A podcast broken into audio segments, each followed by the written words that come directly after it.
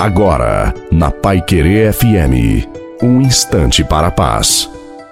Boa noite a você, boa noite também à sua família. Coloque água para ser abençoada no final. Quem semeia entre lágrimas colherá com alegria.